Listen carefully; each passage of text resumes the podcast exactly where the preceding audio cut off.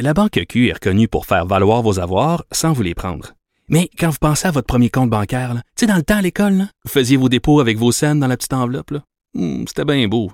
Mais avec le temps, ce vieux compte-là vous a coûté des milliers de dollars en frais, puis vous ne faites pas une scène d'intérêt. Avec la Banque Q, vous obtenez des intérêts élevés et aucun frais sur vos services bancaires courants. Autrement dit, ça fait pas mal plus de scènes dans votre enveloppe, ça. Banque Q. Faites valoir vos avoirs. Visitez banqueq.ca pour en savoir plus.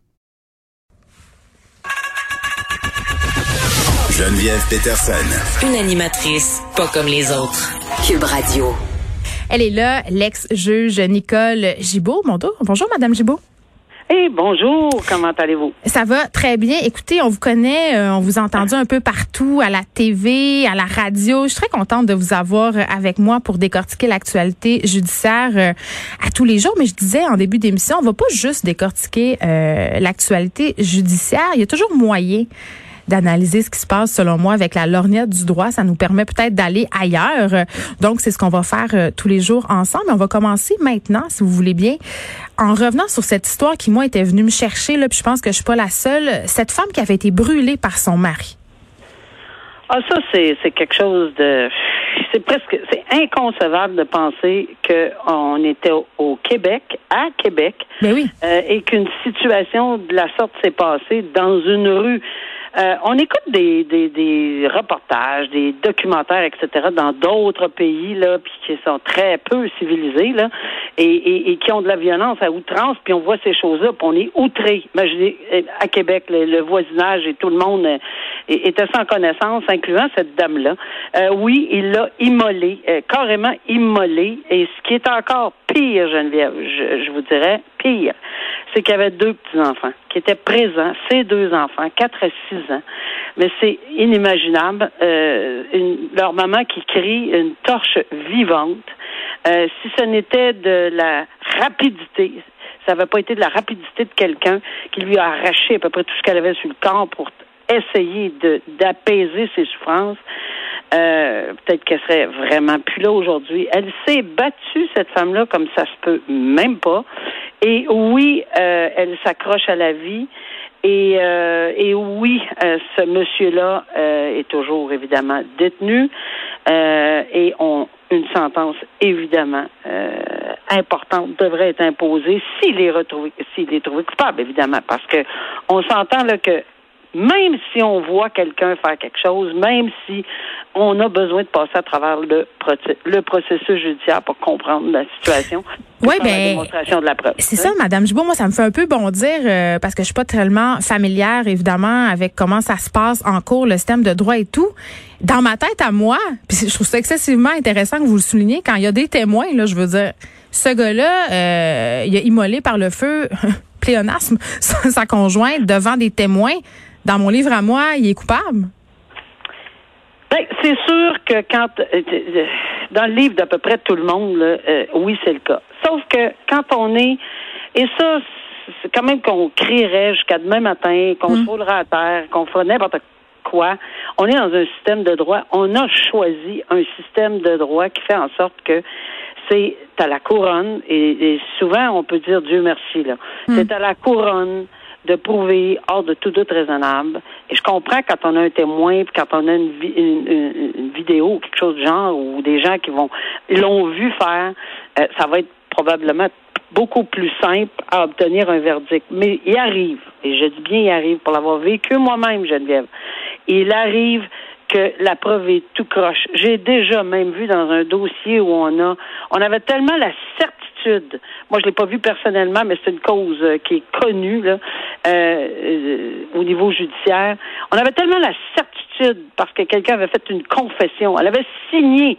Oui, oui, je l'ai tué, je l'ai fait. Là, c'est moi qui l'ai fait. Alors, on est allé laver l'appartement au complet. On a tout éliminé les preuves. On a fait ci, on a fait ça. Arrivé au procès, elle a dit ben j'avais pas toute ma tête. euh, je sais même plus ce que j'ai signé. euh, non, Conseillé je- par ses avocats, on imagine. ben, je, ben, écoutez, c'est sûr qu'à un moment donné, c'est pas juste les avocats, ça peut être aussi que les avocats ont dit, écoute donc, euh, vous souvenez-vous de telle affaire, est-ce que vous étiez Oui. toutes là euh, et qu'il y a peut-être des spécialistes, des experts, peu importe.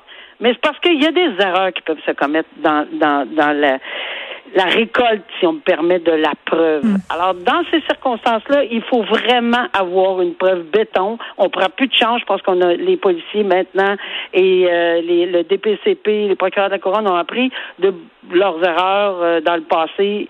Ils prennent pas de chance. Des fois, ils, en- ils mettent quatre paires de gants blancs par-dessus un autre quatre paires de gants blancs, là.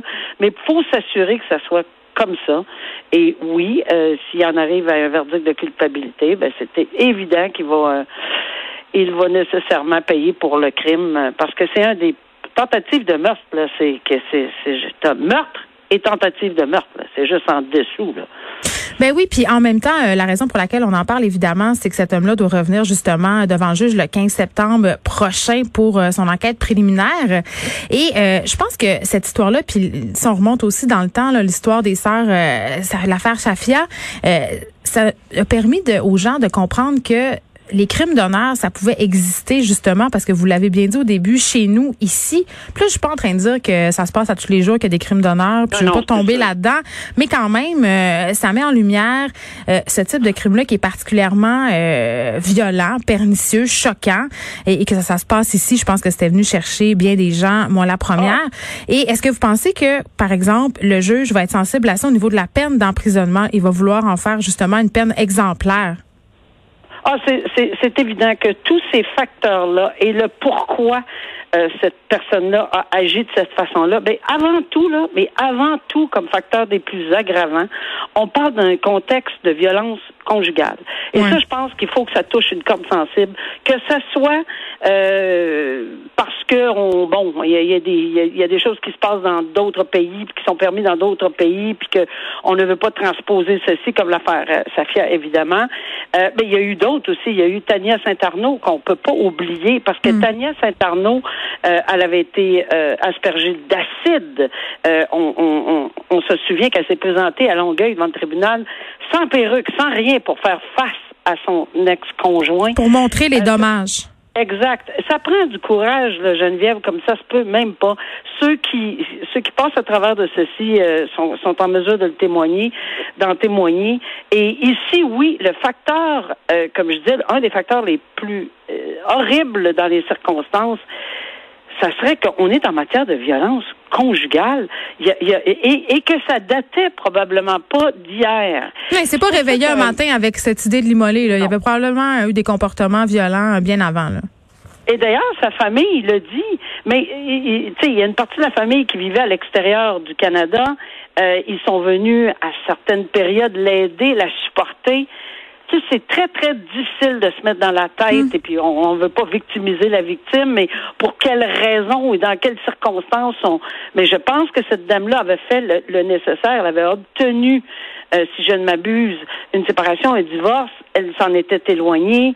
Euh, tu sais, euh, elle peut, les gens peuvent faire à peu près tout ce qu'ils peuvent, mais éviter euh, une situation comme ça, euh, quelquefois, quelquefois, et Dieu merci, seulement quelquefois, ça peut être difficile parce que on ne sait pas comment, qu'est-ce que se passe dans, dans la tête d'une personne qui agit, mettre une, de, de cette façon-là devant ses enfants, là. Oui, puis- devant des enfants. Là. Je trouve ça important quand même euh, qu'on souligne une chose euh, parce qu'on a beaucoup fait référence euh, bon à ce qui se passe dans d'autres pays euh, puis le fait que ça soit culturel, c'est pas ça.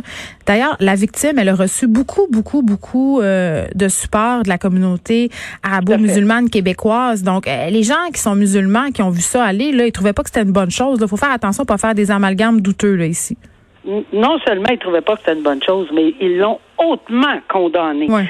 Son employeur euh, l'a hautement condamné. Ses collègues, euh, de- ses collègues, ses ex-collègues qui veulent même plus se faire appeler collègues, l'ont hautement condamné. Alors c'est vraiment pas seulement une question culturelle, c'est vraiment une question humaine. On est des êtres humains qui vivons dans un pays libre et démocratique. On n'immole pas les gens sur la rue. On n'immole pas les gens sur la rue n'importe où dans le monde, mais malheureusement, on n'a pas, euh, on n'est pas capable de gérer dans les autres pays, mais on est capable de se gérer nous-mêmes. Et ici, c'est Ouais. non seulement pas acceptable, mais c'est c'est abominable de penser que ça a existé. Il risque l'emprisonnement à vie, évidemment. On va continuer de suivre ça. Madame Gibault, un autre cas, vous avez parlé euh, de la difficulté d'aller témoigner quand on est ah une victime. Et euh, bon, parlons de ce cas d'un père qui a agressé son enfant. Euh, le témoignage de cet enfant-là a, a été vraiment crucial. C'est délicat faire témoigner un enfant contre un de ses parents. Là, dans ce cas-ci, c'était son père, mais parfois ça pourrait être aussi contre la mère devant le tribunal. Ah, c'est quelque chose qui euh, vraiment là, puis au cours de, de toutes les années que j'ai siégé, on avait régulièrement des formations à cet effet-là. Comment, euh, oui, la magistrature est, est, formée pour, pour, mais mais mais malheureusement, on s'habitue pas, on s'habitue jamais. Euh, ils ont des propos ces ces ces, ces enfants-là plus grands qu'eux-mêmes. C'est c'est inconcevable de même penser qu'un petit enfant va venir nous réciter quelque chose ou les yeux nous écarquillent parce que oui, puis là, c'est de l'agression sexuelle dans le cas qui nous occupe. Là, c'est un petit gars euh, qui a été victime d'attouchement de la part de son père, quand même sur une période assez longue. Là, je pense que c'est après l'école, euh, quand le père en avait la garde. Euh, puis il est venu raconter tout ça, lui là.